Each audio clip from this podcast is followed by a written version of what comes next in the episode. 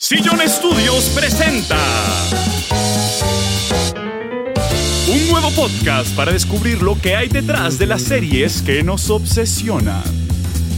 Con Juliana Baunza en el papel de Juliana y Alejandro Cardona como Alejandro. Con ustedes, Juliana y Alejandro de Televisión.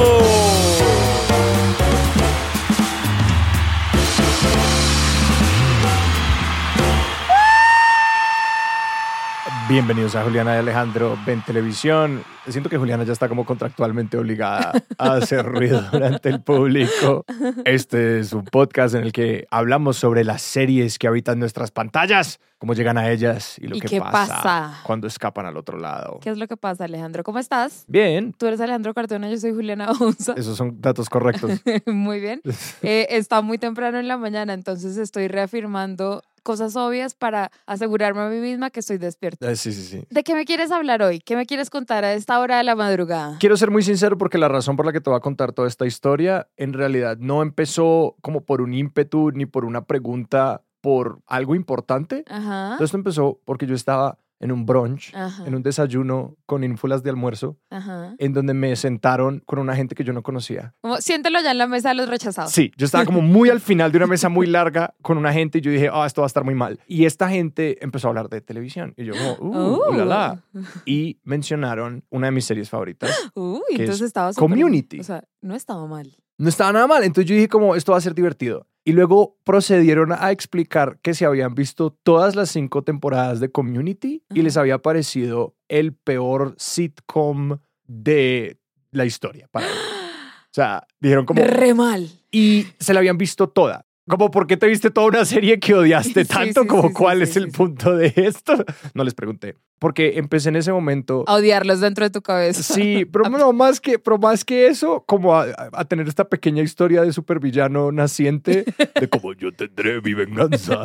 Entonces dije, ¿cómo puedo hacer para justificar tener Sí. un episodio sobre mi serie favorita, Community, Ok. de la que todavía ahora realmente no he hablado en este programa? Ajá. Y para los oyentes, esta es la segunda versión de este episodio, porque yo ya grabé una vez y fallé.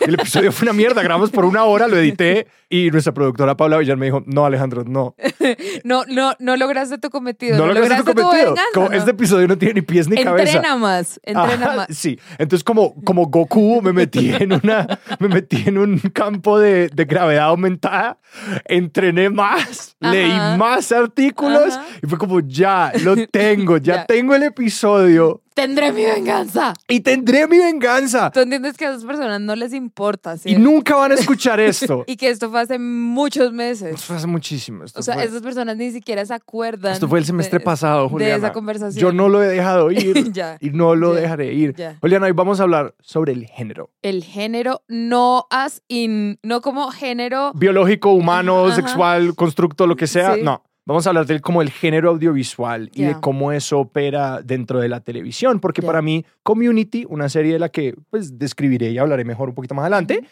es una serie que intersecta el género y lo deconstruye y lo desbarata y lo vuelve a ensamblar y nos da unas herramientas muy interesantes para pensarnos cómo los escritores, las escritoras usan los géneros, cómo los estudios, los canales y las plataformas los utilizan y los instrumentalizan y cómo la manera en la que nosotros entendemos el género cambia nuestro consumo de la televisión. Te lo compro. Cuéntame más. Muchas gracias, Juliana. Para este episodio como que vamos a hablar de el género como en tres sentidos distintos. La primera, como la herramienta de una industria para crear y analizar su producto. Ok. Dos, como herramienta para consumir y analizar series. Ok.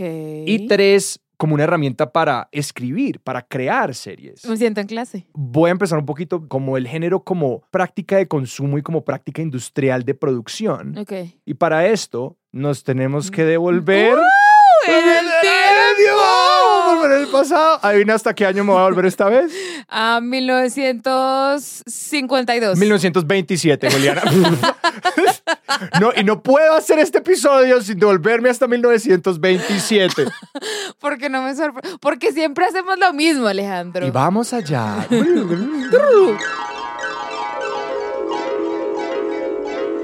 Nos vamos a volver a 1927 Ujú. Porque vamos a hablar del sistema de estudios de Hollywood. Yes. Porque ese es el lugar donde industrialmente se consolida la noción del género audiovisual en los Estados Unidos. Ok. Y es como la que reverbera Estamos en los locos años 20, en Los Ángeles. a puertas de la Gran Depresión. Ajá, pero todavía no, todavía todo es plata, todo es brillo, todo es Ujú. espectacular. Y el año es 1927 porque ese es el año donde salen las películas con sonido. Ajá. Ese es el año donde empiezan. Este periodo de estudios de Hollywood va de 1927, cuando se inventa el sonido, no el sonido en general, sino el sonido de las películas. En el mundo, antes, antes nadie escuchaba nada. Sí. Y entre 1948, donde como se parten los estudios. Ya. Todavía existen estudios de Hollywood, ¿no? Pero ¿a qué se refiere el sistema de estudios de Hollywood? Que es como se le dice a Sí, este porque periodo. todavía tenemos estudios de Hollywood. Eh, de hecho, la huelga en este momento de escritores y de actores versus la asociación de estudios y productores de Hollywood. Entonces, ex- Exactamente. siguen existiendo los estudios de Hollywood. Totalmente. Pero era un sistema muy distinto. funcionaba muy hace un diferente. siglo. Entonces lo que pasaba era que los estudios, que eran ocho grandes, ocho grandes estudios, funcionaban como grandes empresas donde pasaba todo. Estaban muy integradas. Entonces, por ejemplo, los, las, las estrellas de cine tenían contratos de 7, 8, 10 años Sí. de exclusividad y el estudio se lo prestaba a otro estudio si querían hacer otra película con otra Uh, persona. como equipos de como equipos de deportivos. Sí, arrendaban al jugador. Y toda la producción se hacía dentro de la casa. Entonces, no solamente eran los actores, los directores estaban contratados, los luminotécnicos estaban contratados, todo el mundo estaba por contrato Con un solo estudio. con un solo estudio, con exclusividad dentro del estudio. Entonces, pues eran como estas productoras muy integradas. A mí el que se me viene a la cabeza cuando pienso en eso es Metro Goldwyn Mayer, que es MGM. Metro Goldwyn Mayer es uno de los más grandes de esta época. Definitivamente empezó como quizás el más grande. Son MGM, Paramount, Warner Brothers, 20th Century Fox, RKO, que es RKO Radio Pictures, que ya no existe, lo absorbió Desilu Producciones más Ah. adelante. Universal, Columbia y United Artists. Ah, Esas eran como. Las ocho, grandes, sí. Y estos estudios empezaron a volver particularmente famosos por ciertos tipos de producciones que cada estudio como que hacía muy bien y se dedicaban a hacer. Entonces un estudio podía ser famoso por sus westerns o sus musicales o su Mm. cine negro. Entonces eran como empresas un poco especialistas en distintos tipos específicos de cine. Ok. Y aquí es como acabó esta era. No fue por esto que acabara la era, realmente no era la producción el problema. Lo que pasó era que estos estudios también eran dueños de los teatros donde se exhibían las películas. Y después de 10 años de litigación, desde 1938 a 1948, o sea, Mm. esa pelea se dio mucho tiempo, la Corte Suprema de los Estados Unidos encontró que la manera en la que estaban usando su poder como estudios en la exhibición, en los teatros, era una práctica monopolística muy injusta, porque ¿qué es lo que hacían? Primero, todo el dinero estaba en la exhibición Sí. en ese entonces. ¿Qué hacían? Mandaban a su propio teatro la película en la primera pasada. Entonces, la primera semana nos la mostramos en mi teatro y en la segunda ya se lo alquilo los a los demás. independientes Ok. como a los que no son Sí. teatros de un estudio. Y la otra práctica que era súper injusta se llamaba block booking, que eso traduce a programación en bloque. Entonces lo que hacían era como, ok, tú quieres mi lo que el viento se llevó, también tienes que poner Juanito y sus moscas, la película que yo hice por 30 centavos, pero tú la vas a mostrar. Es mi película favorita, Alejandro. Sí, sí, tienes que poner Juanito y las moscas y super oso. Eh, y los teatros independientes eran como, estoy contractualmente obligado a poner una película basura para que me des la película grande. Sí, sí, sí. Entonces, en una decisión que llamó los decretos de Paramount, la Corte Suprema de Estados Unidos dijo como, esto es injusto, esta vaina no me la hacen. Ujú. Y en los siguientes 10 años, porque MGM en particular peleó otros 9 años en cortes diciendo, no, apelamos la decisión, no nos hagan vender nuestras cadenas de, de exhibición, se desintegraron. Y lo que pasó como consecuencia era que como ya no tenían un monopolio, revaluaron su modelo de producción. Mm. Y dijeron, pues, uy, está muy costoso contratar a alguien por 10 años y Mm. garantizarle ese contrato. Venga, más bien yo lo, le pago esta película y luego vemos. Y hablamos luego. Ah. Pago a 90 días. Sí.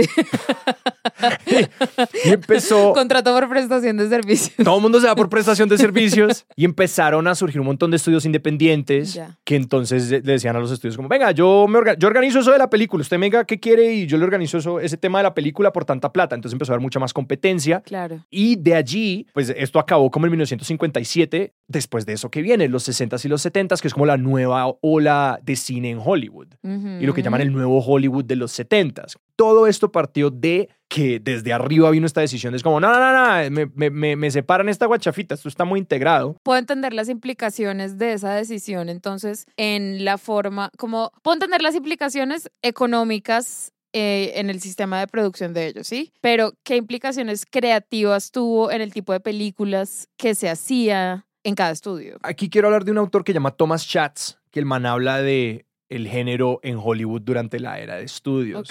Esto es él escribiendo desde 1981, que es solamente 20 años después de la desintegración de estos estudios. Él dice, el género es la forma más efectiva para entender, analizar y apreciar el cine de Hollywood. El género trata la producción de cine como un proceso dinámico de intercambio entre la industria y su audiencia. Este proceso, personificado en el sistema de estudio de Hollywood, se ha sostenido principalmente a través de los géneros, aquellas fórmulas narrativas populares como el western, el musical y la película de gangsters que han dominado la pantalla en este mm. siglo. Básicamente, como bajo este sistema, la única manera válida, según Schatz, de entender como la producción de Hollywood es como tienes que mirar el género. Y el género como una serie de características que están dentro de ese texto audiovisual, que son unas características de narrativa y de estructura y de ciertos aspectos de la forma de este producto, para que puedas entender esto. Y esto se para muy en contra de la teoría de autor, que decían como veamos los autores y veamos la idiosincrasia particular de los autores dentro de los sistemas que operan que es como hablamos mucho del cine hoy en día, como cuando hablamos de eh, la película de Quentin Tarantino o la, la, serie de, de Shonda Rhimes, ¿no? como, su sellito. Sí, él decía, no, es el género. Y esto todo se ve muy desestabilizado progresivamente a partir del momento en el que los estudios tienen mucho menos poder sobre estas producciones en Hollywood. Mm. Tienes toda la razón y siento que de esto hablamos un poquito en el episodio de Showrunners, que pensando en, en Hollywood, en el sistema de, de, estudios, cuando intento pensar como en grandes directores, directoras, no sé, hay grandes películas, ¿sí? Como Casablanca, pero yo no me acuerdo cómo se llaman los directores de esas películas. Es más difícil recordar. Hay unos que son como, sí, pero eran como, en muchos casos eran, sí, como armas contratadas por los estudios para ajustarse a cualquier género que el estudio quisiera. Que tú mencionaste, western musical, drama de gangsters, pero ahí también... Esas eran las tres grandes y hay otros varios. Cada película se veía en el reto muy particular de conformarse al género y separarse de él, ¿no? Como mostrarnos, bueno, ¿y qué más me vas a mostrar dentro de esto? Pero lo que pasa es que cuando pasa algo exitoso dentro de un género, eso se copia, se emula y se integra dentro del género. Y yo copeo, o sea, yo copeo el esquema que propone Thomas Schatz, que es como, ¿ustedes quieren entender esta era de producción? Háblenme de estudios, que de hecho hubo otra teoría que ni siquiera habla de género, habla de estudio como autor. Wow. El cine siempre tuvo este problema de como, como es un medio tan colaborativo, todas las formas de arte son muy colaborativas, ¿no? El lenguaje del arte se construye socialmente, pero el cine en particular es como, ¿cómo así que la lista de créditos son 5 mil personas? Hablemos de la productora. Cuando se cae el sistema de, de estudios, se cayó por completo esa manera de entender el cine. Pero incluso, yo qué sé, por ejemplo, uno puede mirar A24 es un estudio de cine que hoy en día se siente muy autorial. Sí, totalmente. Y eso estaba pensando como que en los últimos años sí hay un regreso de, al menos en el cine, a esta figura de la productora o, el, el, productor como una figura creativa que aporta a algo. Eh, y no es solo un ejecutivo contra el que hay que pelear, ¿sí? En cambio, ahorita en estudios independientes como A24 o incluso con figuras como Kevin Feige de Marvel. Ajá. No, pues Marvel es otro. Exacto. O sea, Marvel es otro estudio como, y él, Y él como, como productor cabeza, slash cabeza creativa, no es solo una figura de, de, bueno, tomo esta decisión de dónde voy a meter plata, sino de creativamente qué es lo que vamos a hacer. Absolutamente. Así uno esté o no de acuerdo, pero sí hay como un retorno a no como se hacía hace un siglo, pero sí siento que en algunas, algunas partes estamos volviendo. Absolutamente. en este momento de lo que se habla es como Hollywood, el Hollywood conglomerado. Ajá. Tiene unos paralelos bien interesantes con el, sistema de estudios de Hollywood. Esta es la historia de la desintegración. Ahorita se han reintegrado. Antes eran ocho, ahora son como tres mega bloques. Son cuatro. Son cuatro los más grandes estudios que son dueños de la gran mayoría de las cosas, como grandes corporaciones. Es tenaz. Y la razón por la que quería empezar con esto, como hablando de cine, es porque pues ahí es donde empieza nuestra Mm, concepción de estos claro. géneros audiovisuales, es en Hollywood. Pero apenas yo empecé como a intentar pensar esto en la televisión, era como me volví un ocho. Porque, ¿cómo nos pensamos el género cuando la televisión hoy en día se siente como absolutamente fluida en términos Mm, de género, ¿no? sí. Como el género, como esta cosa, categoría súper viscosa, súper escurridiza, que es Sí. como cada cosa que yo pensaba en decir, Juli, sobre el género para como delimitar algo en este, en este programa, era como podía inmediatamente pensar en un contraejemplo. Y encontré con un texto que hablaba sobre una serie muy particular ¿Cuál? que se llama Hill Street Blues. Last item is a directive from Divisional Commander Swanson concerning the alleged carrying of bizarre and unauthorized weapons by the officers of this precinct. Said officers are hereby warned to immediately surrender such weapons. Hill Street Blues es una serie policíaca que estuvo al aire en NBC, que es una de las grandes cadenas, entre 1981 y 1987 por una duración de 146 episodios. Ujú. La serie se centra en la estación de policía de Hill Street y se basa en las vidas de los policías que trabajan y un poco Ujú. viven en la estación. Sí, Y aquí hay algo muy importante. Nosotros ya habíamos hablado de esto en el episodio de Los showrunners son los papás. sí. Esta serie fue creada en una era de la televisión en Estados Unidos donde, muy como la desintegración de los estudios, hubo una decisión legislativa que previno que las cadenas de transmisión de televisión fueran dueñas de los programas que producían. Y fue una era de muchísima innovación por la misma razón, Sí. porque estaban en diálogo con unas productoras que en este caso se llama MTM, Mary Tyler Moore Productions. Y dentro de MTM habían un par de productores que llamaban Steve Bochco y Michael Kozol. Yes. Y a estos dos productores se les acercó uno de los jefes de NBC y les dijo, queremos una serie policíaca. Y ellos, reto aceptado. Pues realmente ellos fueron como, qué mamera. O sea, ellos eran como, qué pereza. Y diseñaron una serie que era en apariencia un policíaco, pero que en su corazoncito no lo era. Y aquí voy a leer del libro Difficult Men de Brett Martin, donde habla un poquito de la creación del programa. Les dieron el ideal platónico de forma que definiría la televisión de calidad, bien entrada la tercera edad dorada de la televisión, el caballo troyano. Es decir, un programa que nominalmente cumple los requerimientos de lo que estaba pidiendo la red o el televidente y le permitía a sus creadores la libertad de secretamente lograr algo mucho más rico. El piloto en muchas maneras le debía más a las comedias situacionales de MTM que al género policial. Mostraba el lugar de trabajo como una familia escogida. Cazaba el drama y la comedia. Múltiples personajes y tramas centradas alrededor de los personajes hablaban de temas sociales y políticos. Mientras tanto, el estilo visual del programa, hiperrealístico y sucio, con una cámara que no se quedaba quieta y un soundtrack por todas partes, mostraba las marcas de la era de Hollywood que acababa de pasar, ese llamado Nuevo Hollywood. Ujú. NBC de- lo detestó inicialmente. La reacción principal del público era que el programa era demasiado deprimente, violento y confuso. Había demasiado metido dentro de la historia. Los principales personajes eh, fueron percibidos como no capaces y con personalidades fallidas. Profesionalmente nunca eran buenos en sus trabajos y personalmente sus vidas eran un desastre. En otras palabras, era el plano arquitectónico de lo que iba a ser a Hill Street Blues exitoso y todos los programas de la tercera edad dorada de la Claro. televisión. Y aquí estamos hablando de como Especialmente Los The Sopranos y The Wire. Wire. O sea, y sin Hill Street Blues no existiría The Wire. Absolutamente. Entonces aquí en el 81 ya podemos empezar a ver como esta mezcolanza de formatos dentro de la televisión. Y yo realmente pues, di con Hill Street Blues por una autora que se llama Mimi White, que habla de la intertextualidad en los géneros de televisión. Y este texto es de 1985 y a mí me voló la cabeza porque todavía estaba al aire la serie. O sea, no es- esto no es mirando hacia atrás en retrospectiva. Ella dice, la naturaleza de ensamble de Hill Street Blues, con sus atenciones cambiantes y variabilidad de intereses, se deriva tanto de la telenovela como de la comedia institucional o de ensamble, como una comedia de oficinistas. Uno podría describir la serie como una telenovela de prime time localizada dentro de una estación de policía urbana o como una comedia de ensamble que trata temas difíciles. Y yo era como, esta mujer la cogió con De toda, la una. cogió en un momentico. Sí. Estaba escribiendo lo que estaba pasando. Y en este texto de la intertextualidad, Mimi White señala cómo la estructura se desvía de las relaciones tradicionales de las policías con sus, eh, con sus parejas de detectives y en lugar de eso como que toma estructuras cambiantes en cada episodio. Dice, crucialmente las múltiples influencias del género no tienen una jerarquía absoluta, más bien contribuyen de forma igual, pero variable de episodio a episodio, a la serie en su totalidad. Y aquí algo que me encantó, las rupturas del tono y su variabilidad narrativa es de donde viene el efecto del realismo, entre comillas. La variabilidad de género se cementa como la base de la textualidad realista. Ah.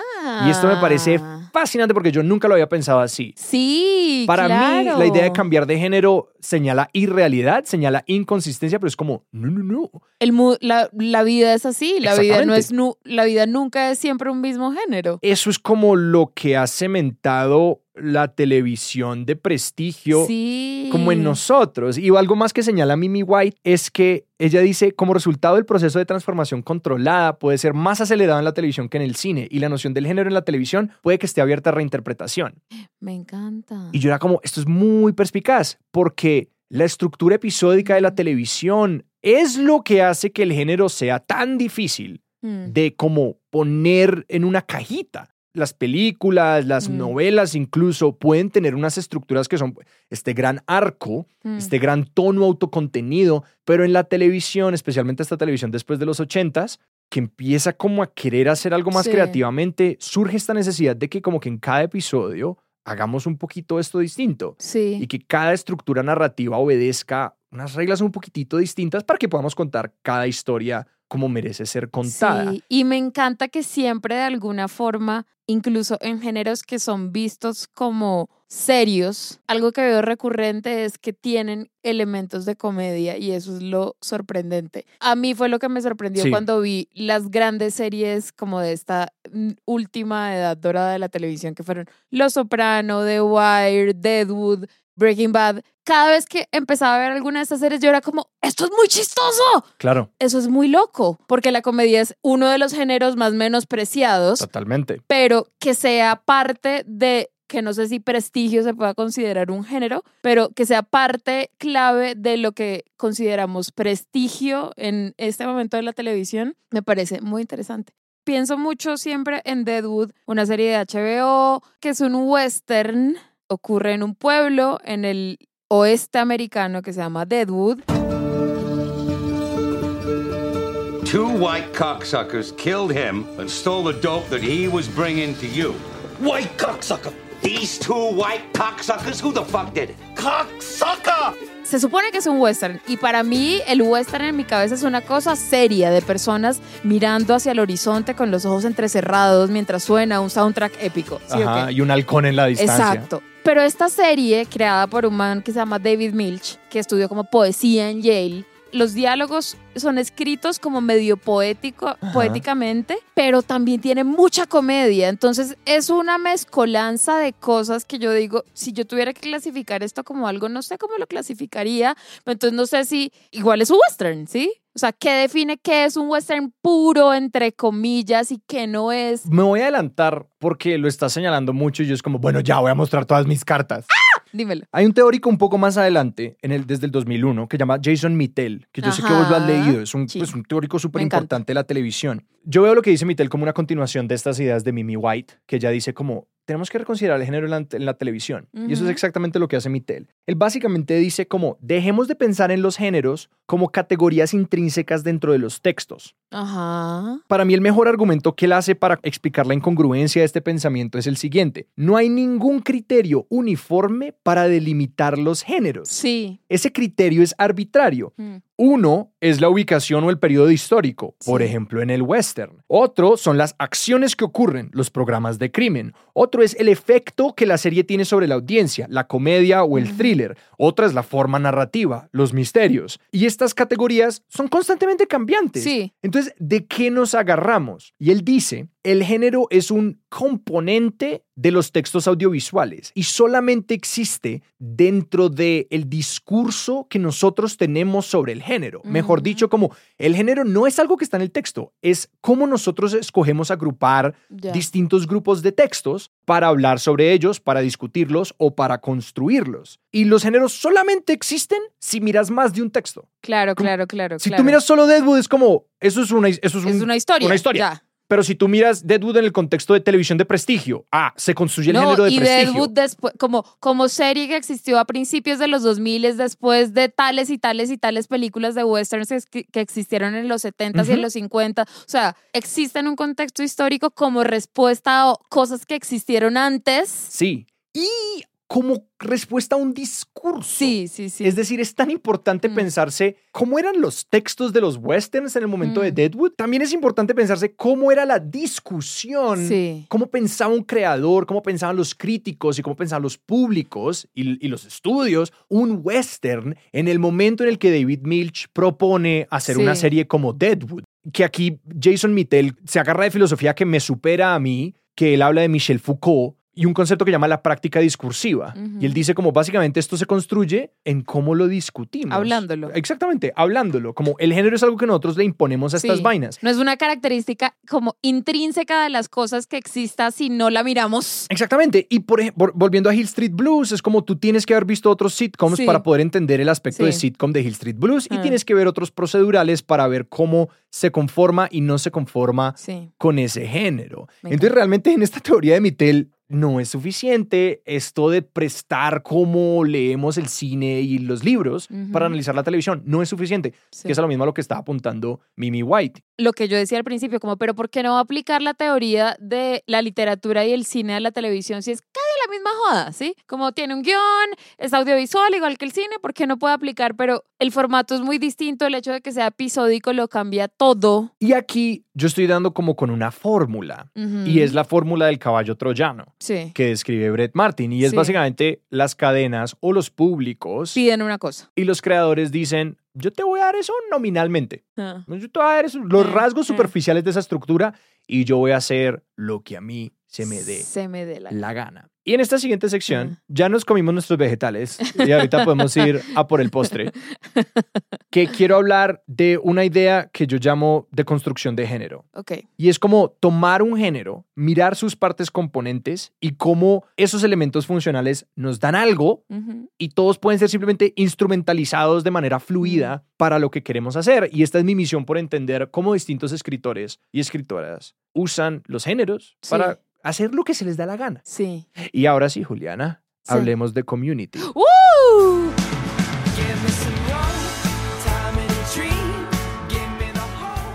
Community es una serie que inicialmente salió en NBC y luego en Yahoo entre los años 2009 y 2015 y superficialmente se trata sobre un grupo de estudiantes en una universidad pública de Estados Unidos. Y empieza como una serie normal, pero rápidamente dentro de esa estructura de comedia dieron como con un problema. De cómo mantenían esto interesante. Y aquí encontré una entrevista con los hermanos Russo, que eran los directores de, fueron los directores del piloto y muchos episodios de las primeras temporadas de Community. si el nombre de ellos les suena familiar, ustedes dicen, "Hmm, yo, ¿por qué he escuchado Hermanos Rusos? ¿Por qué he escuchado Hermanos Rusos? Porque ellos ahorita son súper famosos. Sí, Por ahora Marvel. ellos dirigieron Avengers Endgame partes 1 y 2 y también dirigieron Capitán América Civil War y, Y- Capitán América Winter Soldier. Fue la primera que dirigieron. Ellos decían, cuando empezamos a trabajar en la televisión, el formato se volvía predecible muy rápidamente. Y decíamos, ¿qué vamos a hacer con 24 historias? Es básicamente la misma historia cada semana. Hmm. Y nos sentamos con el creador, Dan Harmon, y discutimos como, bueno, ¿qué pasa si empezamos a aplicarle género en una base semanal al programa para hacerlo fresco? Y Dan Harmon es el creador de Community y otra serie que puede que conozcan más que llama Ricky Morty, y empezaron a aplicar distintos géneros a cada historia en cada episodio. Y al comienzo es sutil, Hmm. Al principio son referencias que una persona que no se haya visto la cosa a la que está haciendo referencia puede no pillarse que esto es una parodia de algo más. Exactamente, es como muy bajo la superficie, muy bajo de cuerda, como si quisieran que tú no te des cuenta. Sí. Y poquito a poquito le fueron subiendo el volumen a eso y que, como tú lo pusiste una vez, cambia su razón social con cada episodio. Sí, totalmente. Es como, ¿qué es esto? ¿Cómo es posible que esta sea la misma serie que yo estaba viendo la semana anterior? Es espectacular. Para dar un par de ejemplos, en el episodio en el que Annie y Shirley, dos mujeres del grupo, se sienten infantilizadas y desautorizadas por sus amigos, se convierten en policías del campus universitario y vamos al género del dúo policíaco. Sí, se vuelve de un momento a otro la ley y el orden. Es maravilloso.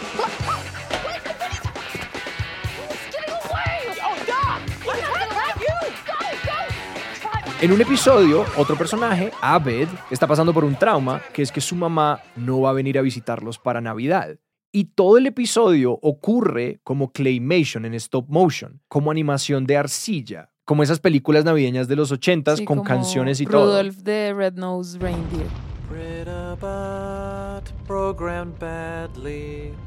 Wires with fraying ends. Cuando la universidad se ve enfrentada con otra universidad local, vamos al género del thriller espacial de la Guerra Fría, específicamente la película Apolo 13, Es igualita, es igualita. y exploran como qué significa el sentido de pertenencia a un lugar, robándose la idea del patriotismo de las películas de la Guerra Fría, pero en este caso es como qué significa que yo me sienta parte de mi universidad. Es espectacular. Ladies and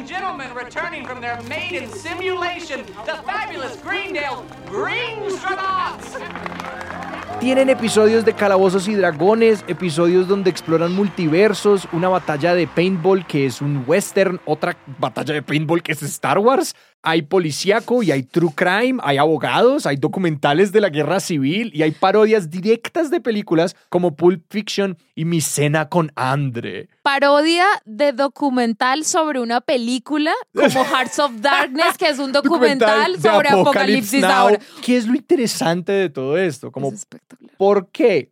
Para mí lo que están explorando es qué géneros nos gustan y qué nos dicen esas historias sobre las personas que las habitan. Es decir, ¿qué historia puede contar cada género con más fuerza Mm. que otro género? Sí. ¿Yo por qué haría un sitcom cuando podría irme a un cuento infantil para contar una historia que tiene una moraleja? Pienso mucho en una comedia que es como reciente de Apple TV que se llama The After Party, que es una comedia y es de misterio y crimen. Eh, la primera temporada era que alguien se moría en una fiesta y llegaban los policías e intentaban resolver el crimen y cada episodio era que interrogaban a uno de los sospechosos y el sospechoso contaba qué había Su pasado ese versión día de esa noche. y su versión de la noche era es contada cada uno pues en un género distinto. Entonces, para Ah, uno la noche es wow. como una película de acción, para el otro la noche es como una comedia romántica, para el otro la noche es como un musical, así. Es divertido, pero había unos géneros más divertidos que otros, no sé, como que es chévere, pero no tan chévere, porque ahí siento que el género se come a la serie. Mm. En cambio, en Community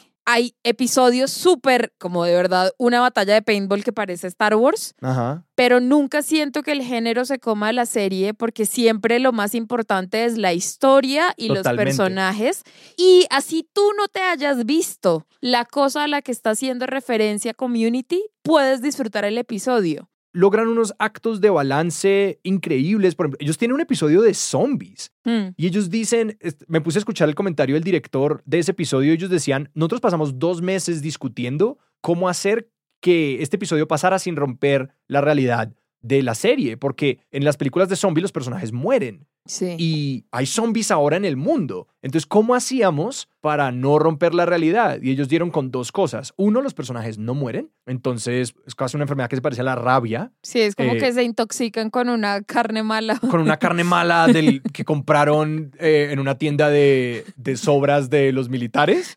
Y al final del episodio le borran la memoria a todo el mundo. Llega como los hombres de negro, los Sí. militares le borran la memoria a todo el mundo y todo el mundo simplemente cree que todos se intoxicaron con la comida. Y nadie recuerda ese episodio. Sí. Entonces pueden continuar con la realidad de la serie. Entonces, sí, ellos como dicen, bueno, ¿cómo no, cómo nos Mm. mantenemos dentro de esta realidad un poco aumentada, pero no rompemos con eso? Y menciono esto para los conocedores de Ricky Morty, Mm. que es una serie muy popular de animación adulta reciente que habla de cómo son básicamente aventuras de ciencia ficción, escrita también por Dan Harmon. Ricky Morty hace lo mismo, solamente que en géneros de ciencia ficción. Sí. Cada semana toman una historia, un tropo, un género o un autor de ciencia ficción, particularmente las primeras temporadas, la deconstruyen y dicen esto cómo me hablaría de unos personajes. Y ese centro del personaje Es lo más importante. y es la obsesión de Dan Harmon. Dan Harmon es un escritor que usa una estructura profunda que se llama El viaje del héroe de, de Joseph Campbell y tiene una estructura muy discreta que él mismo ha refinado en muchos años de, de producir televisión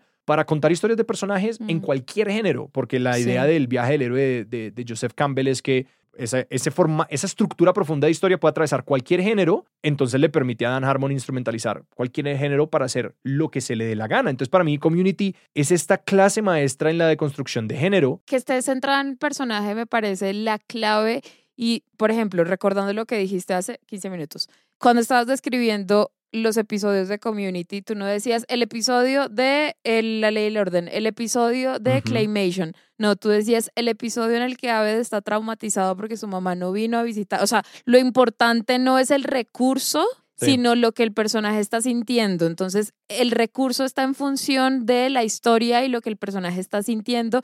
Y así es que lo recordamos. Hay un Claro.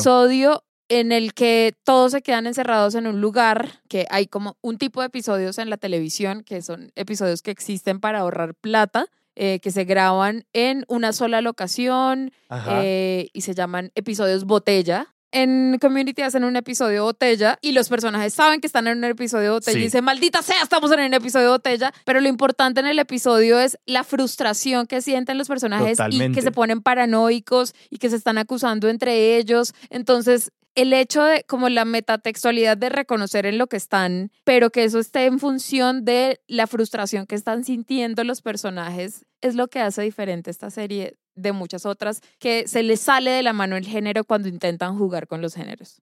Una manera en la que estos episodios nacían era que tenían una historia que querían contar. Entonces decían, oh, no sería interesante tener una historia entre este personaje y este personaje. Y pues empezaban a desarrollar el arco de la historia y alguien veía un género Mm, que parecía estar allí. Sí. Decían como, uy, esto parece una policíaca o esto Sí. parece un duelo deportivo. Sí. Subámosle el volumen a esas perillitas. Mm. ¿Cuáles son algunas cosas de ese género que visualmente podemos usar, que en términos de estructura y de forma podemos usar? Y la otra era muy directamente la de construcción de género. Alguien decía, muchachos, deberíamos hacer tal película o tal serie o tal género. Mm. Trabajaban hasta que daban con el motor de personaje que servía dentro de ese género. El género no es suficiente, el género es Sí. superficial, el género son un montón de factores de forma Sí. que de por sí no hacen nada, no activan nada humano. Es la historia humana que está dentro de eso que lo activa. Me encanta. Quiero hablar de una segunda de construcción de género, ¿Cuál? que es una serie que yo no puedo creer, Juliana, que no hayamos discutido en este programa. Hasta ahora. Hasta ahora, porque es demasiado buena. Es espectacular. Y es Fargo.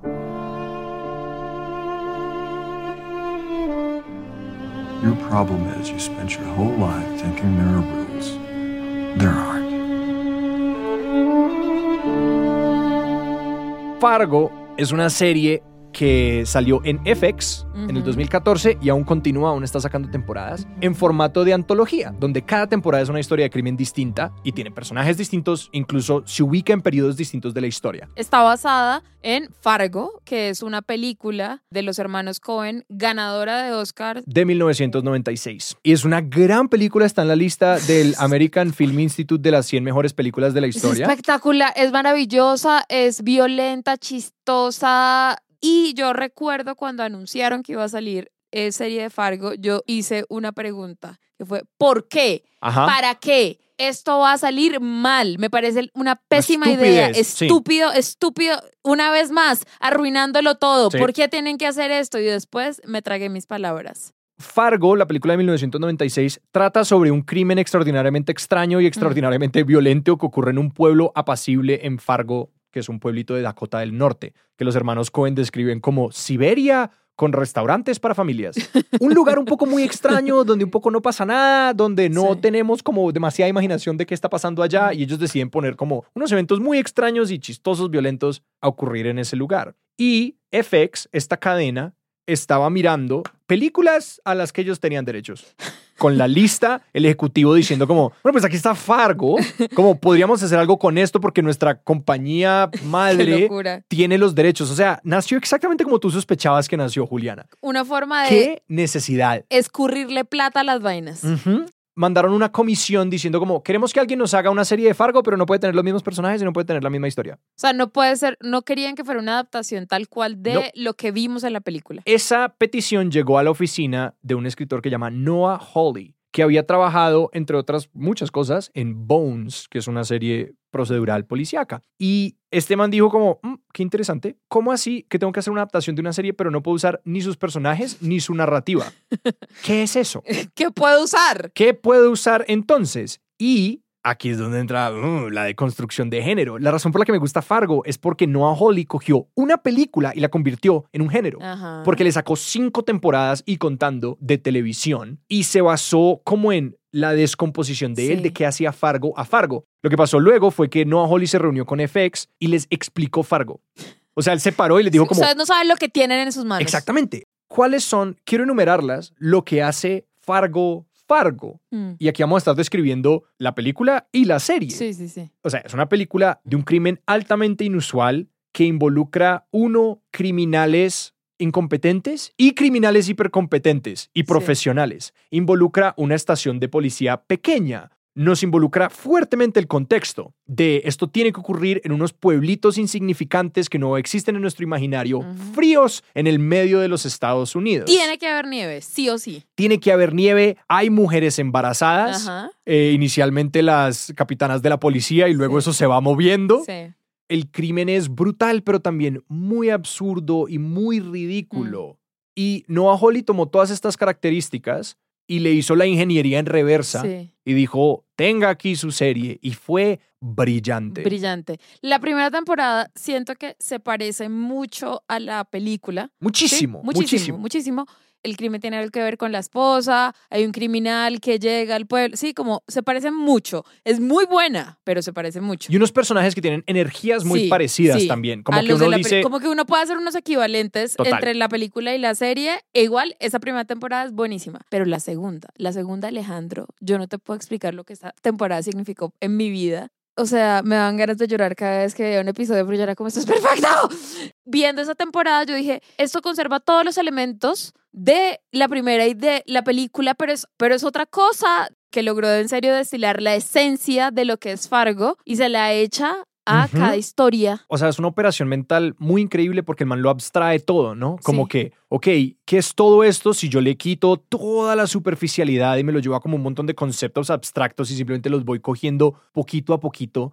Y a mí básicamente lo que me encanta de esto es como ese uso del género, como la deconstrucción de género basado en una película, nos habla de lo fluida que es esa categoría Sí. y de cómo, o sea, si este man lo pudo hacer con una película y de una Mm. película derivar un montón de géneros Mm. tan específicos como Fargo, como género, pues habla de lo inexistente que es esa categoría Mm. y lo instrumentalizable y de lo inteligente que es Noah Hawley. Me, me encantó esta herramienta que me diste hoy del género como herramienta de discusión, porque no lo había pensado así y creo que de ahora en adelante voy a hacer, voy a decirle a todo el mundo que eso es lo que es el género y ya, Pero no hemos acabado, Juliana. no importa. Nos queda un gran ejemplo. ¿Cuál? Vamos a hablar de Andor. What is my sacrifice? I'm condemned to use the tools of my enemy. I burn my decency for someone else's future. And what do I sacrifice? Everything!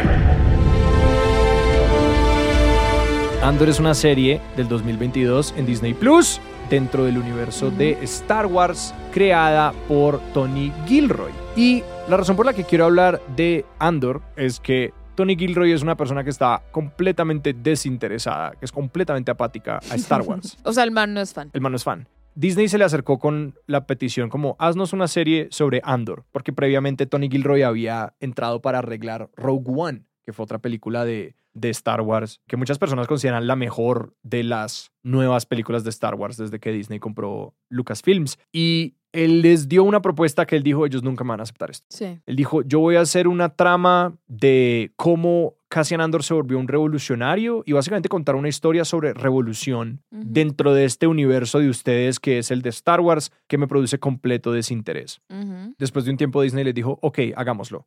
Andor es una serie que no tiene Jedi, es una serie que no tiene poderes mágicos y en la que Tony Gilroy dijo, yo escribí una historia sobre revolución, punto. Y el hecho de que estuviera en el mundo de Star Wars es incidental. Es Sí. porque como esta gente era la que me estaba dando la plata, entonces pues listo, yo lo pongo aquí. Sí, pero podría aplicar a la revolución sandinista, a la revolución cubana, La a- revolución haitiana y la rusa. Sí. Él dice, yo fui cogiendo de donde me servían las cosas. Y aquí este tipo es un agnóstico de la historia misma. Sí. Es como Tony Gilroy claramente dice, yo estoy haciendo entretenimiento. Sí. A mí lo que me sirva lo voy a hacer. Y el tipo también es apolítico. El tipo dice, esta serie, la gente le da un montón de lecturas anticapitalistas, antifascistas, anti yo no sé qué, anti lo que tú quieras. Y me encanta. Felicidades a ustedes. Yo estaba haciendo una buena historia. Debo confesar que así como tengo fatiga de Marvel, también tengo fatiga de Star Wars en este momento de mi toda. vida.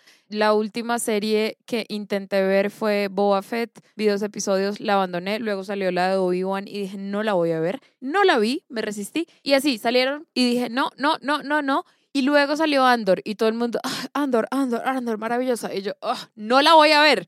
Y luego leí un titular que decía, Andor es una serie de Star Wars para las personas que dijeron que iban a dejar de ver series de Star Wars. Y yo, maldita sea, tengo que ver Andor. Y me encantó. Y siento que, claro, en estas series de Star Wars en Disney Plus han jugado con el género. The Mandalorian, que fue la primera serie que hicieron, es un western. Ajá, Pues, Star Wars.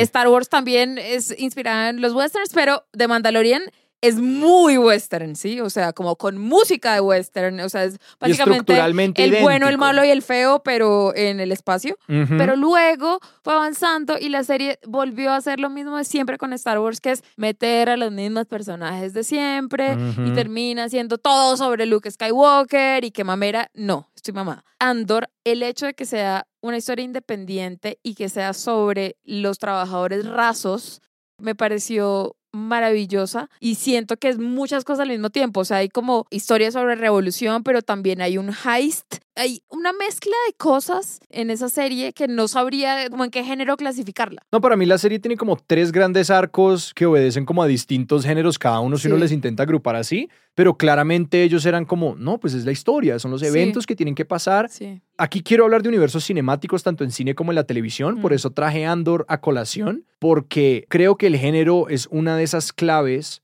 Para pensarse el éxito o la falla de los universos cinemáticos en nuestra experiencia televisiva y de ir a cine. Que por ejemplo cuando tú hablas de cómo en la serie The Mandalorian eh, la empiezan a embarrar cuando simplemente volvemos a los Skywalkers, es porque ese es el rasgo más superficial del género Star Wars. Sí. ¿Cuáles son los rasgos profundos chéveres que atrajeron a Star Wars inicialmente? La ópera espacial y el western y como esos elementos de aventura y pues era una historia nueva en su momento. ¿Cuál es el rasgo más superficial? Luke Skywalker y ese apellido, que ese apellido es como una maldición que cada, cada nuevo producto de Star Wars es como y aquí y este es el primo Greg Skywalker. Y es como, Te lo ¡ah! presento y es como yo no quiero conocer a Greg Skywalker, yo quiero ver otros géneros donde hay un montón de láseres y se ve una chimba. Me cuentas otra historia nueva, porque Star Wars en su momento fue una historia nueva Sí. y ahora ya no lo es. Entiendan cuál es el género profundo Sí. que está operando dentro de Star Wars y que Star Wars puede permitir cualquier cantidad de géneros. Sí, iba a decir como me encantaría ver como un drama legal Uf. en el mundo, pero como que siento que eso intentó hacer em, George Lucas en episodio 1 como drama del Senado, como el noticiero del Senado. Total. en- es como en esta La película es sobre un fantasma. embargo comercial, la amenaza fantasma. No, pues yo creo que George Lucas en esas, en las, en las precuelas estaba más interesado como en la exploración de la tecnología sí, sí, audiovisual sí, sí. que en cualquier otra cosa. Pero me encantaría ver joda. o Pues sea, tú sabes quién sí tiene, porque lo tenía como uno de estos ejemplos, porque vamos a hablar del universo cinemático. ¿Tú sabes quién tiene un drama procedural legal en su universo Marvel. cinemático? Marvel. claro que sí. Con She-Hulk. She-Hulk es una serie donde hay la prima de Bruce Banner, eh, es una abogada que tiene también el virus o lo que sea, Sí. no me la he visto, que la hace Hulk. Sí. Y ellos dijeron, bueno, pues hagamos el drama legal. No, y ni también siquiera es drama legal, es como comedia legal. Sí, es comedia legal, distinto, perdón. porque drama legal era Daredevil, que también que era buena. Sí. Buena, buena. esa variabilidad del género, que fue algo con lo que yo caí en cuenta, era como, ah, claro, esto es de lo que hablaba Mimi White y Jason Mittel, la serialización genera otras demandas. Y en el universo cinemático han empezado a golpearse con el mismo reto Sí. con el que dieron esas series inicialmente, como cómo hacemos esto interesante por tantos episodios. Claro. Chicos, tienen que cambiar el género. Y aquí entran mis campeones para mi teoría de conspiración de como community es lo más importante que ha pasado en la historia. Y es que los hermanos Russo, los directores del piloto de community y aquellos que se sentaron con Dan Harmon para decir cambiemos el género cada semana, dirigieron la primera película del universo de Marvel que en mi opinión, y creo que es una opinión como no controversial, Sí. cambió el género y trajo un género nuevo a ese universo, que fue Capitán América, el Soldado del Invierno. Esa película, los hermanos rusos dijeron hagamos un thriller in- internacional de espías en el estilo de Los Tres Días del Cóndor, que es una película vieja de Robert Redford, y empezaron a jugar con el género. Y yo creo que todos los mejores productos de los universos cinemáticos han seguido esa línea, diciendo, ok, yo tengo una historia para contar y voy a hacer que habite este género, a lo Andor, ¿no? Sí. Como que habite este universo cinemático. O voluntariamente dicen, vámonos con un género nuevo, como Sí. hagamos algo nuevo dentro de este universo cinemático, porque de ahí es de donde viene el interés. Y quiero resaltar, para seguir como en mi, en mi gran conspiración, la creadora de She-Hulk es Jessica Gao, y Jessica Gao es una alumna de la sala de escritores de Ricky Morty. Ay, todo tiene que ver con Community Dan Harmon. Sí, como ellos, como este man es uno de los grandes Sí. profes de la variabilidad de género. Sí. Y otra muy importante dentro del universo de Marvel es Loki, que es como basa- está mapeada encima de una película vieja de Sí. Tarkovsky que se llama Stalker.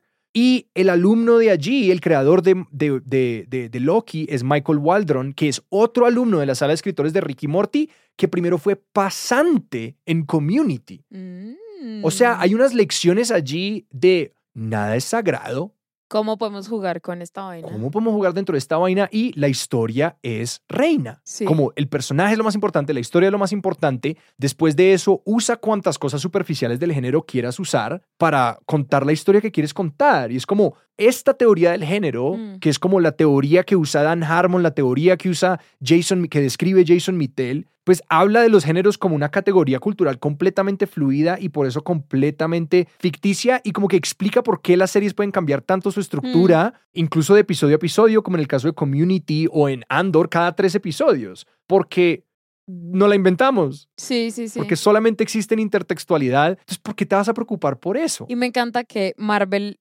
está en este lugar, como en esta zona gris, que no es ni cine ni televisión, porque son películas. Sí, es un universo transmedia. Son películas, pero son tantas películas que se pueden considerar episodios. O sea, son veintipico películas, entonces es, sufren, tienen los mismos problemas que las series de televisión. Entonces se vieron obligados a pensar el género de la misma forma. En este punto para mí, yo estoy menos agotado de la parte televisiva del universo de Marvel, que es el más grande de todos, Sí. y como que yo le tengo más fe a la televisión que están sacando estos grandes universos cinemáticos que a su cine, porque el Sí. cine es como unas estructuras muy largas que los obligan a muchas cosas y yo Mm. estoy súper apagado en términos de esas películas, como que yo he resuelto, uno, no ir a verlas más, dos, si voy, llevo un libro por si me salgo. Sí, yo también las últimas cosas que he disfrutado de Marvel han sido las series y digamos, no sé, me gustó Hawkeye, que era serie como familiar navideña Ajá. y veía referencias a muchas de mis películas favoritas navideñas. Ahí me gustó Marvel, chica Marvel. Miss Marvel. Miss Marvel, que es comedia adolescente, coming of age. Loki, obviamente, WandaVision, que cada episodio cambia de época, género, de Ajá. comedia dentro de sitcoms. Siento que hay mucho más que hacer allí, que igual la pueden embarrar también, Total. pero, pero hay mucho más potencial en la televisión en Marvel que en el cine. Total, y es por esto, es porque esta Sí. fórmula ya la craquearon en, Sí, el- en la televisión. Es como toda esta gente ha visto Hill Street Blues, ha visto Community, Kevin Feige, el super creador Sí. de todas las películas de Marvel que tú estás mencionando, este super productor, es un gran fan de Community. Mm. Por eso contrató a los hermanos Russo por su trabajo allí. Y por eso se trajo a Michael Waldron a primero escribir eh, las películas, todas las de Spider-Man del universo de, de- de- de Marvel y luego Loki. O sea, esta gente sí está mirando estas cosas y pues yo estoy muy a la espera de ver qué hacen con las películas. Porque no han tenido el mismo coraje Sí. de decirnos, no les voy a mostrar una película y esta es para adultos. Y creo que ese es el miedo. O sea, yo Mm. creo que el miedo está atado a como la posibilidad de rentar estas películas si el público se reduce, porque todo el cine tiene que ser para todo el mundo hoy en día, Sí. porque si no, no es rentable y tiene que jugar bien en el, en el, en el Pacífico Sur, como tiene que ser trans- Sí. transcultural. Entonces es tenaz. han tenido unos cuantos fracasos en los últimos años y siento que eh, estos conglomerados que dijiste que eran cuatro en este momento en el cine están en un momento como de, bueno, ¿y qué hacemos? Sobre todo, no sé, Marvel, por ejemplo, está como de, bueno, ¿qué vamos a hacer con esta vaina? Siento que ojalá, ojalá, espero que se venga una etapa un poquito más experimental, así como, como siempre ha pasado en la historia. Quiero acabar un poquito volviendo a la industria. Volviendo a como qué está pasando hoy en día. ¿Recuerdas los decretos de Paramount que Sí. desintegraron los estudios? Sí. Repelaron esa decisión en el 2020. Ah, En uno de los últimos actos del Departamento de Justicia de. Trump, los echaron para atrás. Como les dije, estamos en una era de conglomeración. Entonces, aquello que hizo que, los, que, lo- que se diversificara la producción en Hollywood, esa legislación se echó para atrás. Porque pese a que esa legislación inicialmente existía para eh, proteger a los independientes, la repelaron. La justificación del Departamento de Justicia de Trump fue, esto es para proteger a los estudios del streaming. Ok. Es como, ok, ¿por qué ¿Eh? no desintegran el streaming en lugar de reintegrar a los estudios? Sí. Porque lo que estaban diciendo era el streaming opera como cadena de distribución y como estudio de televisión y como estudio de cine. Sí, sí, sí. Mientras que esto es injusto entonces para los estudios porque Pues no ellos también pueden- deberían poder hacer lo mismo. también deberían poder tener su teatro y exhibir, así como Netflix tiene su canal y HBO tiene su canal y Paramount Plus tiene su canal, Ok. porque no opera lo mismo. Entonces es una lógica legal que echa para atrás esa decisión y en la cumbre de Zurich de 2022, que es un festival de cine y conferencia de cineastas, varios productores independientes se quejaron de que las plataformas de streaming no están interesadas en historias originales a menos de que puedan ser dueñas de la película, en lugar de comprarle la licencia de exhibición a los productores independientes. Entonces el cine independiente es el que está como en la encrucijada aquí. Claro. Y es como, pues listo, sí, como que hay que buscarle un espacio a los estudios grandes, pero yo no estoy de acuerdo con que la respuesta sea, echemos para atrás una decisión que acabó el sistema de estudios Mm. y que sabemos que generó muchísima más diversidad y que inició como una gran era de innovación en Hollywood.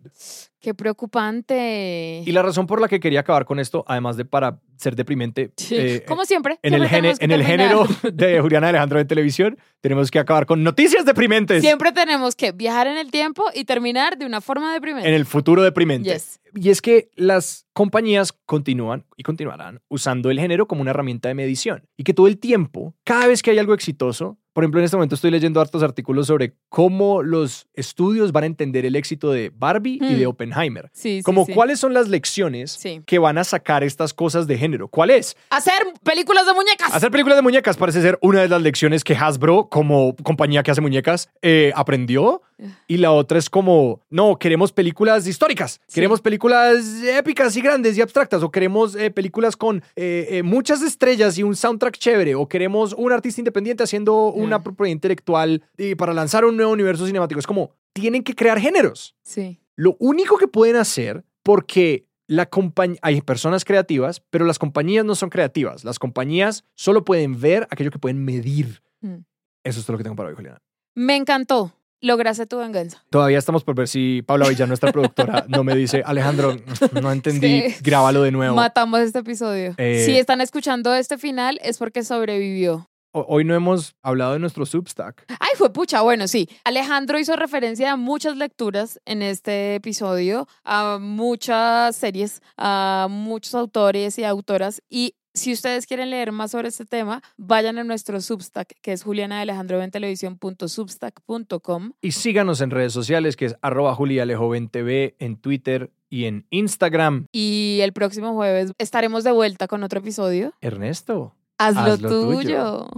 Juliana y Alejandro ven televisión es un podcast de Sillón Studios producido por Paula Villán. Producción ejecutiva de Sara Trejos y escenografía por Leslie Guzmán. Nuestra banda la dirige Juan Esteban Arango. Yo soy Ernesto Benguechea y para ustedes, querido público, buenas noches. Lucille Ball and Desi Arnaz will be back next week at this same time.